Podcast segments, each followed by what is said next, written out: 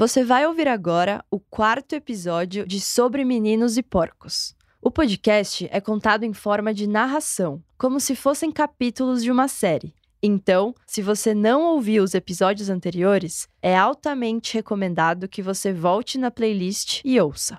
Bom programa! Qual?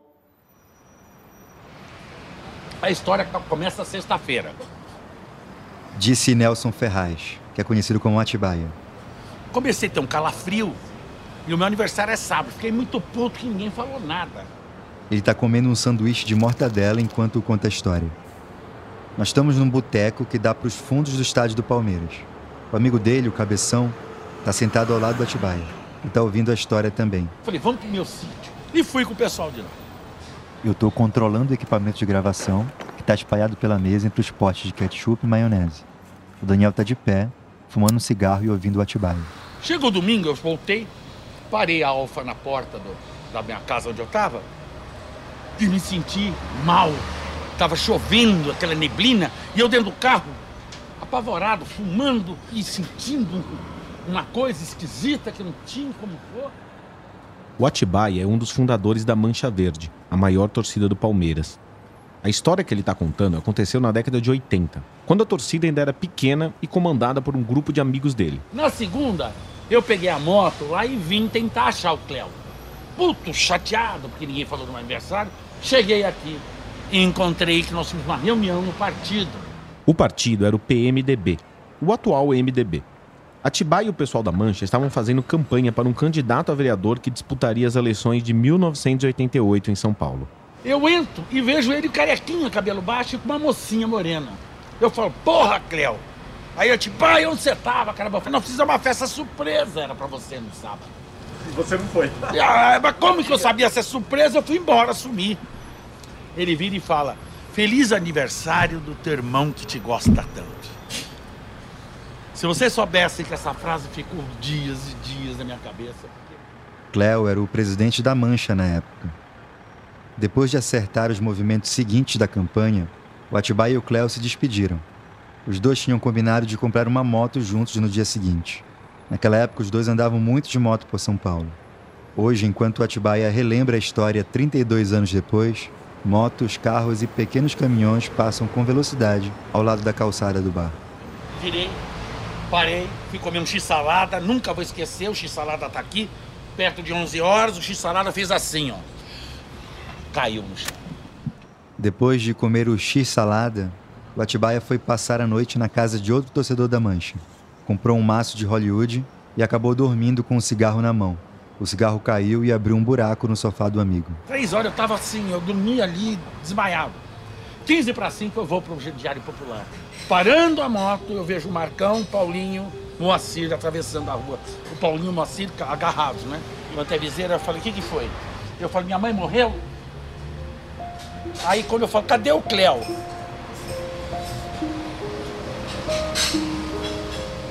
Cadê o Creu?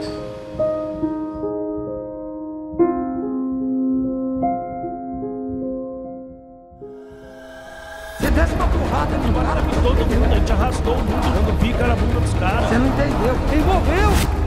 Eu sou o Adriano Wilson. Eu sou o Daniel Lisboa. Sobre Meninos e Porcos.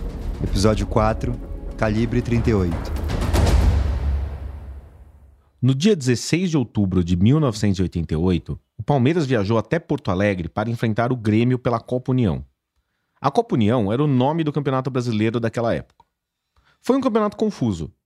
Para começar, a CBF resolveu fazer alguns experimentos no sistema de pontuação. O apresentador Léo Batista da TV Globo explicava a novidade antes do campeonato. A vitória agora vale três pontos. Antes eram só dois. E os jogos empatados vão para a cobrança de pênaltis. Quem vencer leva dois pontos. Quem perder nos pênaltis fica com um ponto. O sistema, que já parecia confuso, ficou ainda mais porque a CBF decidiu essa nova pontuação em cima da hora. Os jogadores de Vitória e América, que fizeram o jogo de abertura do campeonato, só souberam no intervalo da partida que teriam que bater pênaltis em caso de empate. Eles aceitaram e fizeram as cobranças. Mas no dia seguinte, Botafogo e Fluminense empataram em 1 a 1 e a história foi diferente. Pelo regulamento, pênaltis. Mas os dois times abandonaram o campo assim que o árbitro apitou o fim do jogo. Os capitães disseram que tinham ordens dos presidentes dos clubes para não cobrar os pênaltis. A CBF bateu o pé e obrigou os dois times a voltarem ao Maracanã um mês depois. Para ser mais exato, no dia 5 de outubro de 88, no mesmo dia em que a atual Constituição foi promulgada em Brasília. Naquela quarta-feira, os 22 jogadores entraram no Maracanã apenas para bater os pênaltis, sob o olhar de 5 mil cariocas, alguns bem revoltados. Eu vim todo de preto, de luto, por essa vergonha que é o atual estágio do futebol brasileiro. Não existe isso. Em São Paulo, o Palmeiras não estava nada bem no campeonato. Mesmo tendo vencido o clássico contra o Corinthians, o time estava apenas na sétima posição do seu grupo e precisava de uma vitória contra o Grêmio para dar uma respirada. Os torcedores da Mancha Verde se reuniram na sede do clube para ver o jogo pela TV. Mas não foi o que eles imaginaram. Jorginho dá na bandeja para o alfinete, ele cruza Marcos Vinícius e joga na bola para marcar Grêmio 1 a 0. Outra vez Jorginho, ele entra na área puxado pelo pé, não pode, pênalti. Não teve Lero, Lero, nem vem cá que eu também quero. Cuca chega, manda no cantinho, Grêmio 2, Palmeiras 0. A nova derrota do Palmeiras deve ter esquentado a cabeça dos integrantes da Mancha reunidos no clube. Mas Cléo, o presidente da torcida, tinha pelo menos um motivo para sorrir. Quem lembra da história é o Cabeção, um amigo antigo que também era da Mancha naquela época. E tava, o jogo estava passando ao vivo na televisão. E naquela época a gente não viajava para fora. Esses jogos longe, Porto Alegre. O lugar mais longe que a gente era no interior de São Paulo, Rio de Janeiro e Belo Horizonte, uma vez. Não é igual hoje que os caras vão para Argentina. Quando ia para Porto Alegre, era, era, muito difícil. Então apareceu a bandeira da Mancha na, na, na, em Porto Alegre, Palmeiras e Grêmio. O Cléo ainda olhou pra gente assim, dando risada, porque o cara foi de rodoviária e levou a bandeira da Mancha. Foi um cara. Um cara. Não foi caravana, não. O Cléo tinha fundado a Mancha cinco anos antes. Ver uma bandeira da torcida em uma cidade tão distante de São Paulo, num jogo transmitido ao vivo na TV, era sinal de que eles estavam no caminho certo. Aquilo representava mais exposição, o que poderia se transformar em mais associados. A mancha estava crescendo, mas o Cléo tinha planos para fazê-la crescer ainda mais. No dia seguinte, ele foi a uma reunião do comitê de campanha do candidato a vereador Jean Tepé, do PMDB, que disputaria as eleições em novembro. Nem Cléo, nem os principais cabeças da Mancha estavam muito envolvidos em política, mas eles sabiam que ter um vereador do lado poderia ser importante para o futuro da torcida. Os políticos locais sempre procuraram ter uma boa relação com as organizadas, porque, bom, elas rendem votos. Já os torcedores organizados se aproximam dos políticos pensando em abrir um canal de diálogo com o poder público e também ganhar algumas benesses, como terrenos onde eles possam construir suas sedes e barracões. Naquela segunda-feira, Cléo e outros líderes da Mancha, como o próprio Atibaia, ouviram instruções sobre a reta final da campanha. Jean Tepé avisou que no próximo comício ele fazia questão de ter Cléo e Atibaia juntos com ele no palco.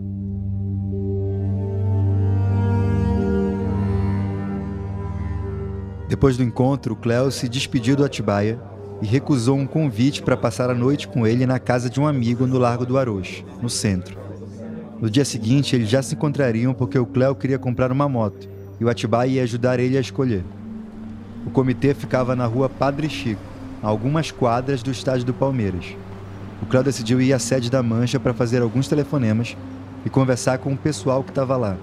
Era uma caminhada curta e ele conhecia bem o caminho, porque eu frequentava o bairro há mais de 10 anos.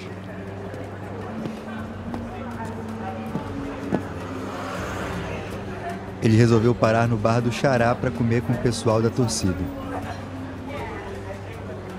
De lá eles foram até a sede da Mancha, na rua Padre Antônio Tomás, nos fundos do estádio. Na sede construída sobre os escombros do incêndio que ele mesmo provocou, Cléo participou de uma reunião com outros integrantes da torcida. Eles discutiram a logística para o próximo jogo do Palmeiras. No final, quando Cléo se despediu dos amigos, uma incomum movimentação começou a acontecer no quarteirão.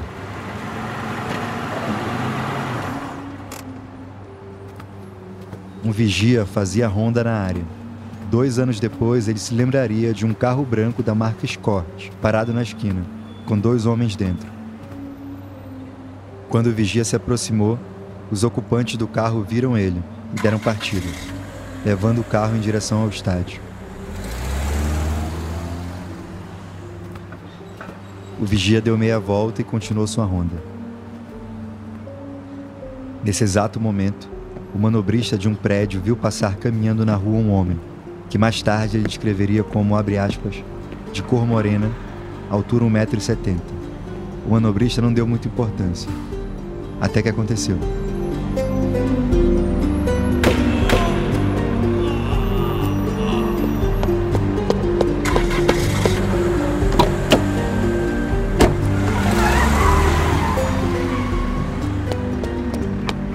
Vigia correu em direção aos tiros, e o manobrista viu aquele mesmo homem de, abre aspas, cor morena, correndo em direção ao escorte branco, depois de atirar duas vezes contra o presidente e fundador da Mancha Verde.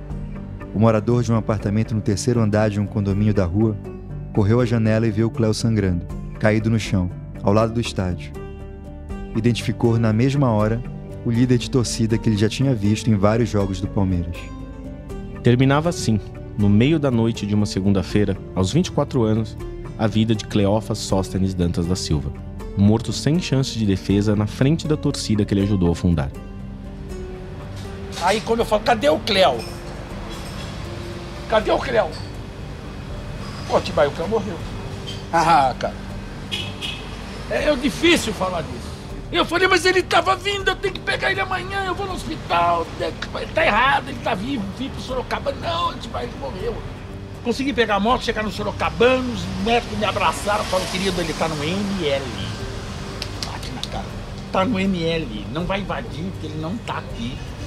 Seu amigo morreu. Não, meu amigo não morreu, não pode ter morrido.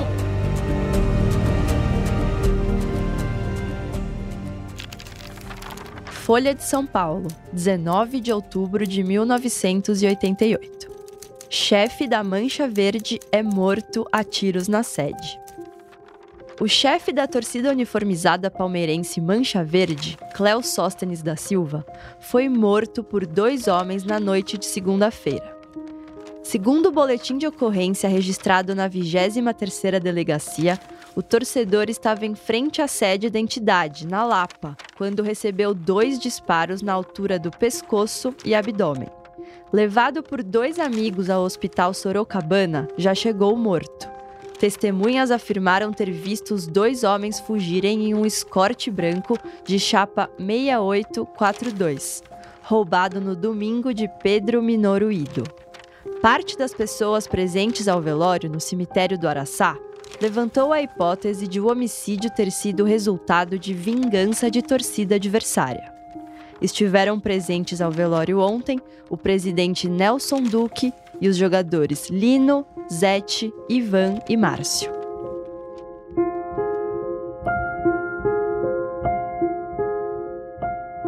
Foi numa segunda-feira, teve uma reunião, tava eu, o Beto, e uh, jogos antes a gente tinha brigado com os torcedores do Corinthians, tinha, a gente tinha saído bem. Esse é o Marcelo Lima, conhecido como Gordão, presidente da torcida uniformizada do Palmeiras, a TUP. A gente já falou com ele algumas vezes aqui no podcast. Ele disse que esteve com Cléo momentos antes do assassinato. Houve algo assim que depois eu não sei, quer dizer, saber eu sei, mas eu não posso falar, que eu não quero falar, senão eu falaria, não é a hora de eu falar. E eu fui avisado que eles estavam tramando matar eu e o Cléo. Você foi avisado por quem? Por uma pessoa. Me avisou, olha, mano, os caras estavam falando. A gente foi comunicado que haveria isso. A gente tinha brigado, tinha desentendido com o Cléo um dia antes. Só que a gente sempre brigava aqui, mas conversava ali. Era, era coisa de logística, de briga, de torcida. Um concorda, outro não concorda. E a gente estava na sede. Acabou a reunião, começou às 8, acabou às 10 e meia. A Mancha tinha sede em frente ao Bar do Cabral. Aí eu, nós passamos lá, Cléo, vamos embora. Que na época a gente pegava, ia para até o Carandiru e eu pegava Vila Paiva. Aí se despedimos, não, eu vou ficar que eu tenho umas coisas para fazer. Só que não tinha metrô, tudo era demorado, tinha que descer por trás da, das catracas, um inferno. Quando eu cheguei na Vila Guilherme, o Beto ligou e falou: Gordão, acabaram de matar o Cléo. Acabaram de matar o Cléo. Aí não tinha como voltar, eu fui a pé até o Tietê, de lá peguei um táxi, lá alguém pagou, e a gente foi no hospital Sorocabano. E quando chegou lá, ele estava em cima de um, de um mármore lá e estava morto. No fim de semana seguinte, o Palmeiras enfrentaria o Cruzeiro no Parque Antártica pela Copa União. O time já não tinha chance de classificação ao mata-mata, então o jogo dentro de campo já não valia tanto assim. Mas o que aconteceu fora de campo deixou claro que depois da morte do Cléo, a Mancha Verde nunca mais seria a mesma.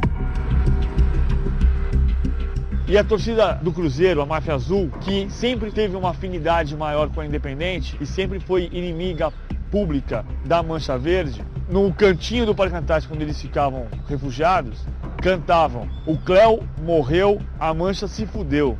E quebrou uma pau no Parque Antártica em função desse grito. Eu fui um dos caras que começou a briga, que eu tava lá esperando a torcida do Cruzeiro, com a roupa do Cruzeiro. Eu e mais cinco. Aí nós abrimos o portão e um pau nos Você caras. estava com a camisa do Cruzeiro? É, Estava infiltrado na, na torcida do Cruzeiro? sim, Ô, louco. Então os caras devem ter se surpreendido com você lá no meio. lógico. Tá. Lógico, nós, nós sabe bater. Nem a polícia tirou nós de lá. Qual, qual era a intenção de você estar lá com a camisa? Matar eles.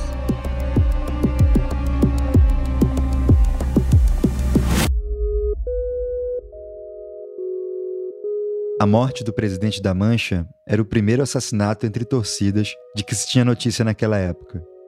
O Zé Luiz, um dos grandes amigos do Cléo, que conhecia ele antes mesmo da existência da Mancha, lembra como foram aqueles dias. Depois que a gente velou o Cléo, nós tivemos uma reunião na sede. Não foi fácil essa reunião, né? Eu lembro até hoje, foi poucos que estavam lá.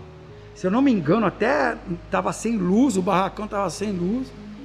E a ideia era a vingança. A ideia era a vingança mesmo. Nego louco. Mas aí tinha gente de cabeça mesmo, né, cara? Que sabe, né, que as coisas não funcionam assim, né? Foi foda, cara. No jogo contra o Cruzeiro, os jogadores do Palmeiras entraram em campo com uma faixa em homenagem a Cléo e outra em que a polícia militar pediu fim da violência nos estádios. O placar eletrônico trazia a frase Cléo e Palmeiras unidos eternamente. Antes do jogo começar, a torcida palmeirense fez um minuto de silêncio. Ao presidente da Mancha Verde, Peirão, Cléo Sóstenes, assassinado na última segunda-feira. Vamos incorporar a homenagem. Quando o jogo começou, os fogos de artifício explodiram durante mais de três minutos sem parar, o que irritou o narrador Peirão de Castro, da TV Gazeta. Eu pensei que o Palmeiras estivesse disputando o título brasileiro, sei lá. Como gastaram dinheiro em foguete? Que barbaridade, Tom? Totalmente desordenado, desencontrado esse foguetório. Olha, Gofé, graças a Deus terminou. Coisa de dois minutos mais.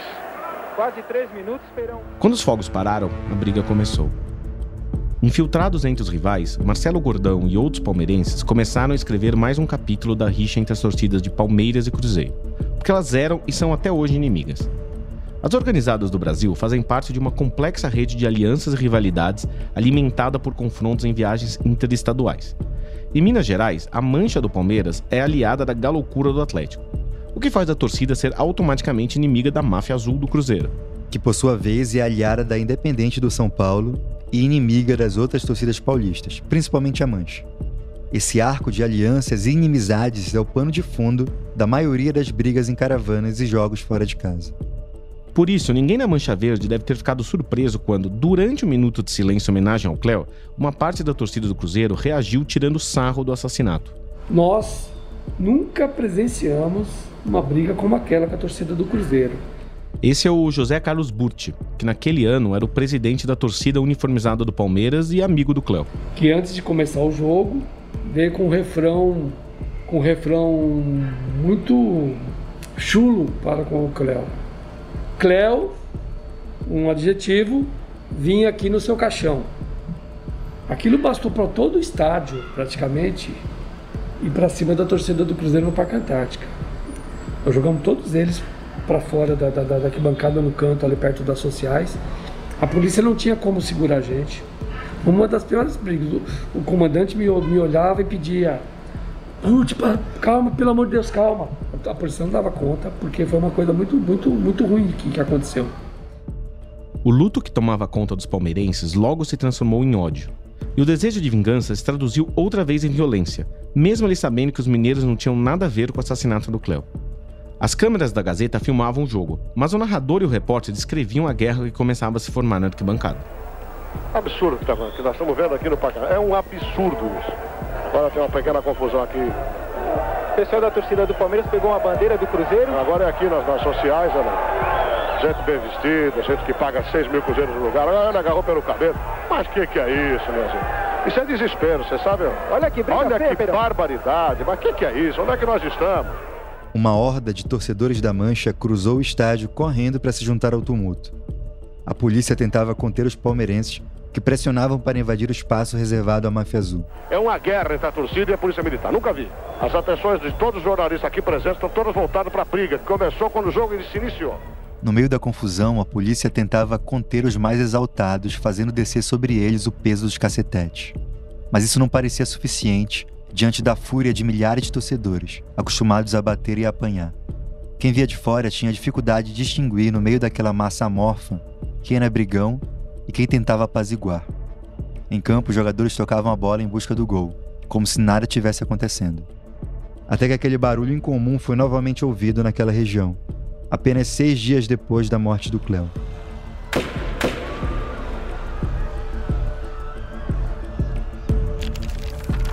O Estado de São Paulo, 25 de outubro de 1988. Torcidas provocam terror nos estádios. Mancha Verde quer vingar morte de Cléo e provoca violência. Ontem à noite foi realizada no ginásio do Palmeiras missa de sétimo dia pela morte de Cleofa Sóstenes Dantas da Silva. Cléo, presidente da torcida organizada Mancha Verde, assassinado há uma semana perto do Parque Antártica. Um momento de religiosidade que está longe de significar o fim brutal e indesejável da violência nos estádios, uma das principais causas de afastamento do público. Alguns torcedores da Mancha Verde, considerados os mais agressivos do futebol paulista, não se conformam com a morte do companheiro, nem parecem dispostos a aguardar que a 23ª Delegacia de Polícia, onde o inquérito para apurar a morte de Cleo foi instaurado, descubra os criminosos. Domingo, apesar da roupa branca com que se vestiram, eles voltaram a impor terror a quem pretendia assistir em paz a partida do Palmeiras contra o Cruzeiro. O grupo investiu contra os torcedores mineiros e faltou pouco para que outras vítimas fossem choradas. Para tentar afastar os agressores, a polícia precisou usar violência e, inclusive, sacar armas. Ontem à tarde, preocupado com tanta violência, o comandante do 2 Batalhão de Choque, Tenente-Coronel Edson Farolo, explicou por que o sargento, cujo nome foi mantido em segredo, precisou atirar para o ar. Ele estava caído no chão com três torcedores em cima dele. Eu também estava lá e sei que ele só atirou para o alto e para se defender, disse. Sobre Meninos e Porcos volta depois do intervalo. Todos os dias, às 9 horas da manhã, você tem um encontro marcado com o esporte aqui no canal UOL. Às segundas e sextas-feiras tem o podcast Posse de Bola com o nosso timaço de comentaristas analisando as principais notícias do mercado. E aí, na terça, quarta e quinta, às 9 da manhã, o encontro é comigo, Domitila Becker do All News Esporte, que traz as principais notícias do esporte no Brasil e no mundo. Prepare o seu cafezinho e eu te espero aqui no canal. Então, o Brasil em transição, em crise econômica, a seleção brasileira já reunindo jogadores que já foram exportados e que já conheciam na Europa o valor do dinheiro. Era o Brasil moderno. E o Brasil moderno tinha que jogar um futebol moderno. E o futebol moderno era o futebol europeu. É uma coisa que assim, totalmente distinta, né? A gente estava no céu, de repente foi pro inferno. Copa 90. Lazzaroni, Maradona e uma seleção talvez injustiçada. Você pode assistir a série em youtube.com/movidoc. O som de tiros passou a ficar mais comum perto dos estádios de futebol durante os anos 80, uma consequência quase natural da popularização das armas no país. Segundo o IPEA, o Brasil teve cerca de 6 mil homicídios por arma de fogo em 1980. Em 1988, já foram 10 mil. Para comparação, em 2019, último ano com dados disponíveis, foram quase 31 mil mortes por arma de fogo no Brasil. Exagerando um pouco, dá para dizer que as brigas entre torcidas existem mais ou menos desde que as torcidas existem. Mas antes a maioria delas era resolvida na mão. Espontâneos ou marcados com antecedência, os confrontos envolviam grupos do tipo de torcedor organizado, que hoje é conhecido como torcedor de pista, ou seja, aquele que gosta de brigar. A tradição de agressões mútuas criou uma espécie de código de conduta entre eles. Você só podia bater em quem estivesse disposto a brigar. Você usava as mãos, os pés ou às vezes a cabeça. E você nunca brigava para matar. Quando um torcedor rival caía no chão e se via cercado de agressores, sempre teria alguém para apartar, acalmar os ânimos ou direcionar a horda para outros lugares. Covardia ou judaria, como se fala, era proibido. Você deveria manter o seu inimigo vivo para poder voltar a bater nele no jogo seguinte.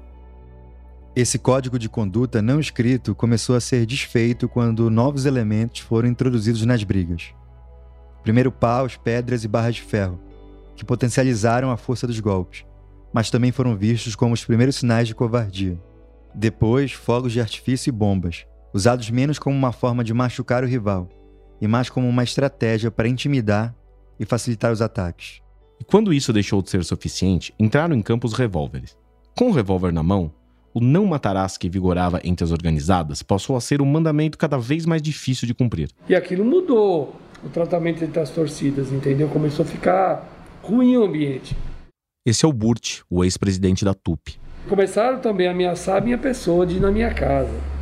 Como eu já tinha empresa, a condição social não era gigante, mas tinha uma condição social, eu já fui partir para tirar porte de arma, comprar equipamento, andava armado. Eu tinha uma carabina e tinha um revólver. Eu tinha que andar daquela forma. Isso não era vida para um cara que trabalha, que tem empresa tal. E, e eu também me senti mal porque nessa época os nossos entreveiros deixaram de ser na mão, passou a ser com uma arma de fogo. E eu não tenho peito de aço para encarar isso, revólver, essas coisas. Então isso me fez eu, eu deixar a torcida mesmo. Enquanto a Mancha levava faixas e bandeiras para lembrar do Cléo em todos os jogos do Palmeiras, a polícia tentava descobrir quem tinha matado ele. O inquérito ficou sob responsabilidade do delegado Amauri Álvares. Com base no depoimento das testemunhas que moravam ou trabalhavam perto da cena do crime, o delegado descobriu a placa do carro que teria sido usado na fuga do assassino. Um dos vizinhos conseguiu anotar a placa. Quando os policiais jogaram as informações no sistema da polícia, descobriram que o carro tinha sido roubado no dia anterior, em outro bairro da cidade. Na noite de domingo, 16 de outubro de 1988, o projetista Pedro Minoro, de 28 anos, levou a namorada Patrícia para lanchar em uma das filiais da lanchonete Ponto Chique, na zona sul de São Paulo. Naquele dia, o Palmeiras jogava contra o Grêmio em Porto Alegre, mas essa informação passou despercebida porque o casal não se importava com futebol. A lanchonete Ponto Chique já era a mais tradicional da cidade, ela tinha sido fundada em 1922, quando era frequentada por artistas e intelectuais que participaram da Semana da Arte Moderna de 22. O carro-chefe da lanchonete era o sanduíche conhecido como Bauru, inventado por um de seus clientes em 1937. Depois de jantar, Pedro e Patrícia foram até o carro dele, estacionado na Avenida Ibirapuera, perto da igreja de Moema. Enquanto conversavam dentro do carro, viram dois homens se aproximarem. Um deles era branco e o outro era negro, conforme o casal lembraria depois. Eles aparentavam cerca de 20 anos de idade. Os homens anunciaram um assalto, mostraram ao casal um revólver e mandaram eles não reagirem. Pedro e Patrícia obedeceram. O homem branco entrou no carro, assumiu o volante, fechou as portas e deu partida no escorte, enquanto o homem negro ameaçava Patrícia com a arma no banco de trás. Eles levaram anéis, alianças, cordões, relógios, uma jaqueta e 400 cruzeiros, antes de mandar o casal desembarcar. Os ladrões fugiram com o carro e Pedro e Patrícia foram a pé até a delegacia dar queixa do roubo. Isso foi no domingo. Na segunda noite, de acordo com testemunhas, um carro com as mesmas características e a mesma placa foi usado no assassinato do Cléo, na zona oeste da cidade. Algumas horas depois, o Pedro recebeu uma ligação da polícia, informando que o carro dele tinha sido encontrado perto do ginásio do Ibirapuera, na zona sul. Ele foi imediatamente recuperar o escorte. Como se o roubo não fosse suficiente na rotina do projetista, outros acontecimentos foram ainda mais estranhos. A mãe dele, uma senhora de 70 anos chamada Mitsuko Ido, disse ter recebido às 8 horas da terça-feira a ligação de uma mulher que procurava por Pedro com urgência. A mulher não se identificou, mas disse que fazia parte da torcida Gaviões da Fiel. Mitsuko passou para ela o telefone do trabalho do filho. Duas horas depois, a mãe do Pedro recebeu a visita em casa de três rapazes de cerca de 20 anos, que estavam num carro Gol azul claro e aparentavam ser de classe alta, conforme a Mitsuko se lembrava. Eles também procuravam o filho dela, e também diziam que eram da Gaviões da Fiel. A Mitsuko ficou nervosa, disse que não sabia quando o filho voltaria e os homens foram embora. Esse relato foi feito pelo Pedro em seu primeiro depoimento no inquérito do assassinato do Cleo.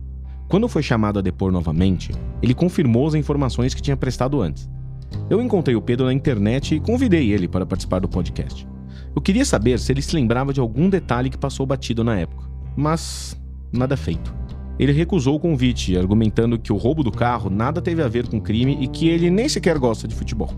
Depois de ouvir os depoimentos do Pedro, os delegados Amauri Álvares e Zildo Eleodoro quiseram saber o que os líderes da torcida corintiana tinham a dizer sobre isso. Vários deles se adiantaram e foram à delegacia prestar esclarecimentos. Folha de São Paulo, 21 de outubro de 1988. O delegado titular da 23ª Delegacia, Zildo José Eleodoro dos Santos, disse ontem que o caso Mancha Verde voltou à estaca zero. Após ouvir três integrantes da torcida organizada Gaviões da Fiel, que eram apontados pela própria polícia como suspeitos na morte de Cléo Sóstenes, o delegado afirmou que os fortes indícios se dissiparam. Cléo Sóstenes foi morto a tiros na última segunda-feira. As investigações estavam baseadas numa carta assinada, cujo autor o delegado prefere não revelar, que fornecia os motivos do crime. Ontem à tarde, as pessoas citadas na carta, o engenheiro civil Luiz Antônio Achoa Meser, 29, o motorista de táxi Carlos Tadeu Miranda e o estudante Carlos Marcelo Garófalo, de 28 anos, compareceram à delegacia onde prestaram depoimentos. Agora pretendo ouvir outra vez o autor da carta, disse Santos, para quem o motivo do crime é vingança. Luiz Antônio Achoa, presidente do Conselho da Gaviões da Fiel, disse que não pode afirmar com certeza que o autor do crime não foi algum integrante da Gaviões. Nós não pedimos atestados de antecedentes para aceitar sócios. Mas, segundo ele, isso deve ser uma briga pessoal. Tanto ele como os outros dois negaram envolvimento no caso.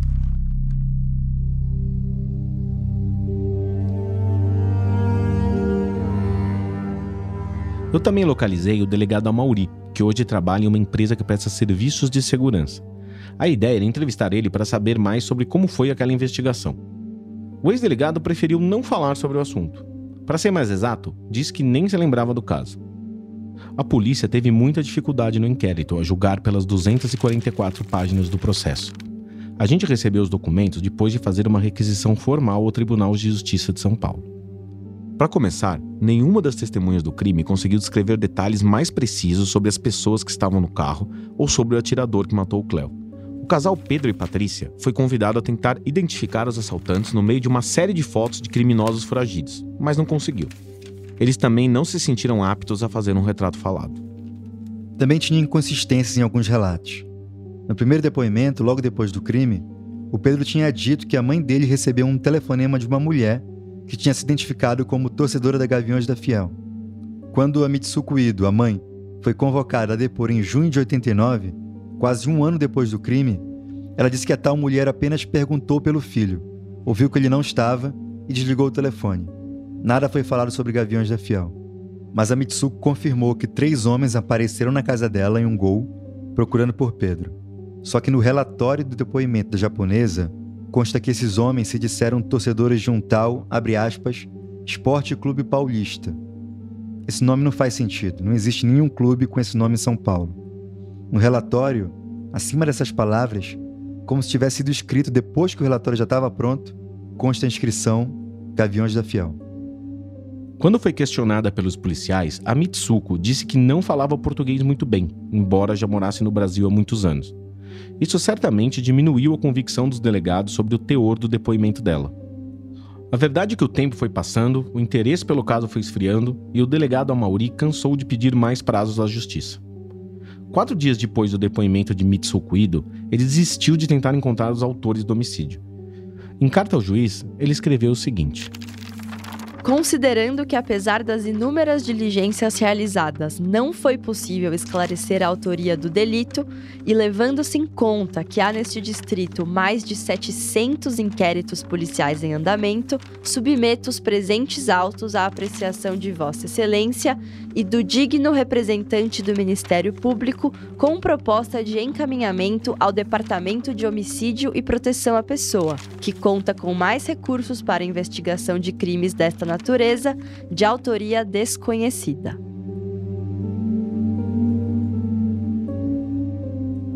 Ao chegar no DHPP, uma delegacia especializada em crimes contra a vida, o inquérito ganhou um novo fôlego e os delegados de lá voltaram a convocar testemunhas ouvidas um ano antes. Para não ficarem dependentes apenas dos depoimentos, os investigadores voltaram sua atenção para as provas materiais. Em 88, o Instituto Médico Legal tinha conseguido recuperar as balas de dentro do corpo do Cleo e produzir um relatório sobre elas. Nesse laudo, o perito Mauro Manuel Escobar descreveu o tamanho e o peso das balas e o calibre da arma de onde elas foram disparadas. Era uma arma de calibre 38. Aquela informação sozinha não ajudava muito. Afinal, quantos revólveres de calibre 38 estariam circulando por São Paulo? Ainda assim, os investigadores guardaram aquela informação. Até que no dia 4 de junho de 90, um sino tocou. Dois policiais militares, Sérgio e Ney, faziam uma ronda na Avenida Jabaquara, na zona sul de São Paulo, quando viram um casal abraçado na rua. Eles resolveram parar e pedir os documentos. O casal entregou, e o Sérgio viu que o homem se chamava Edmar Bernard e tinha 28 anos. Nessa altura, o policial não sabia, mas o Edmar era uma das maiores lideranças da Gaviões da Fiel. Ele tinha passado 10 meses preso, condenado por tráfico de drogas. Ele apelou à segunda instância e acabou absolvido. Quando saiu da cadeia, ele continuou frequentando a quadra da torcida e os jogos do Corinthians. Antes e depois da cadeia, o Edmar se envolveu em brigas com santistas, são paulinos e palmeirenses. Ao tocar a cintura dele na revista, o policial Sérgio percebeu que o Edmar estava armado. Ele pediu os documentos da arma, mas o Edmar não tinha. Os PMs deram voz de prisão e levaram o casal à delegacia. Depois de ouvir os policiais, a testemunha e o suspeito, o delegado manteve a prisão em flagrante por porte ilegal de armas, e o escrivão anotou no relatório as características do revólver encontrado na cintura do corintiano. Era um revólver da marca Taurus, cabo de plástico branco, niquelado e municiado com seis balas intactas. Um revólver calibre 38.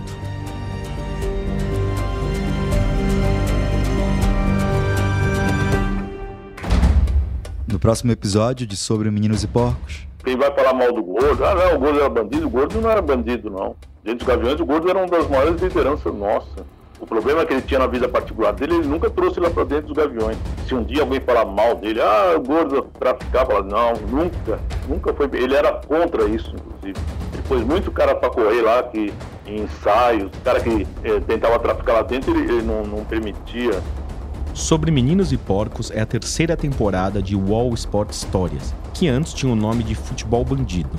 Se você lembra de alguma história sobre as torcidas organizadas dos anos 80, escreva para sobremeninoseporcos.com.br.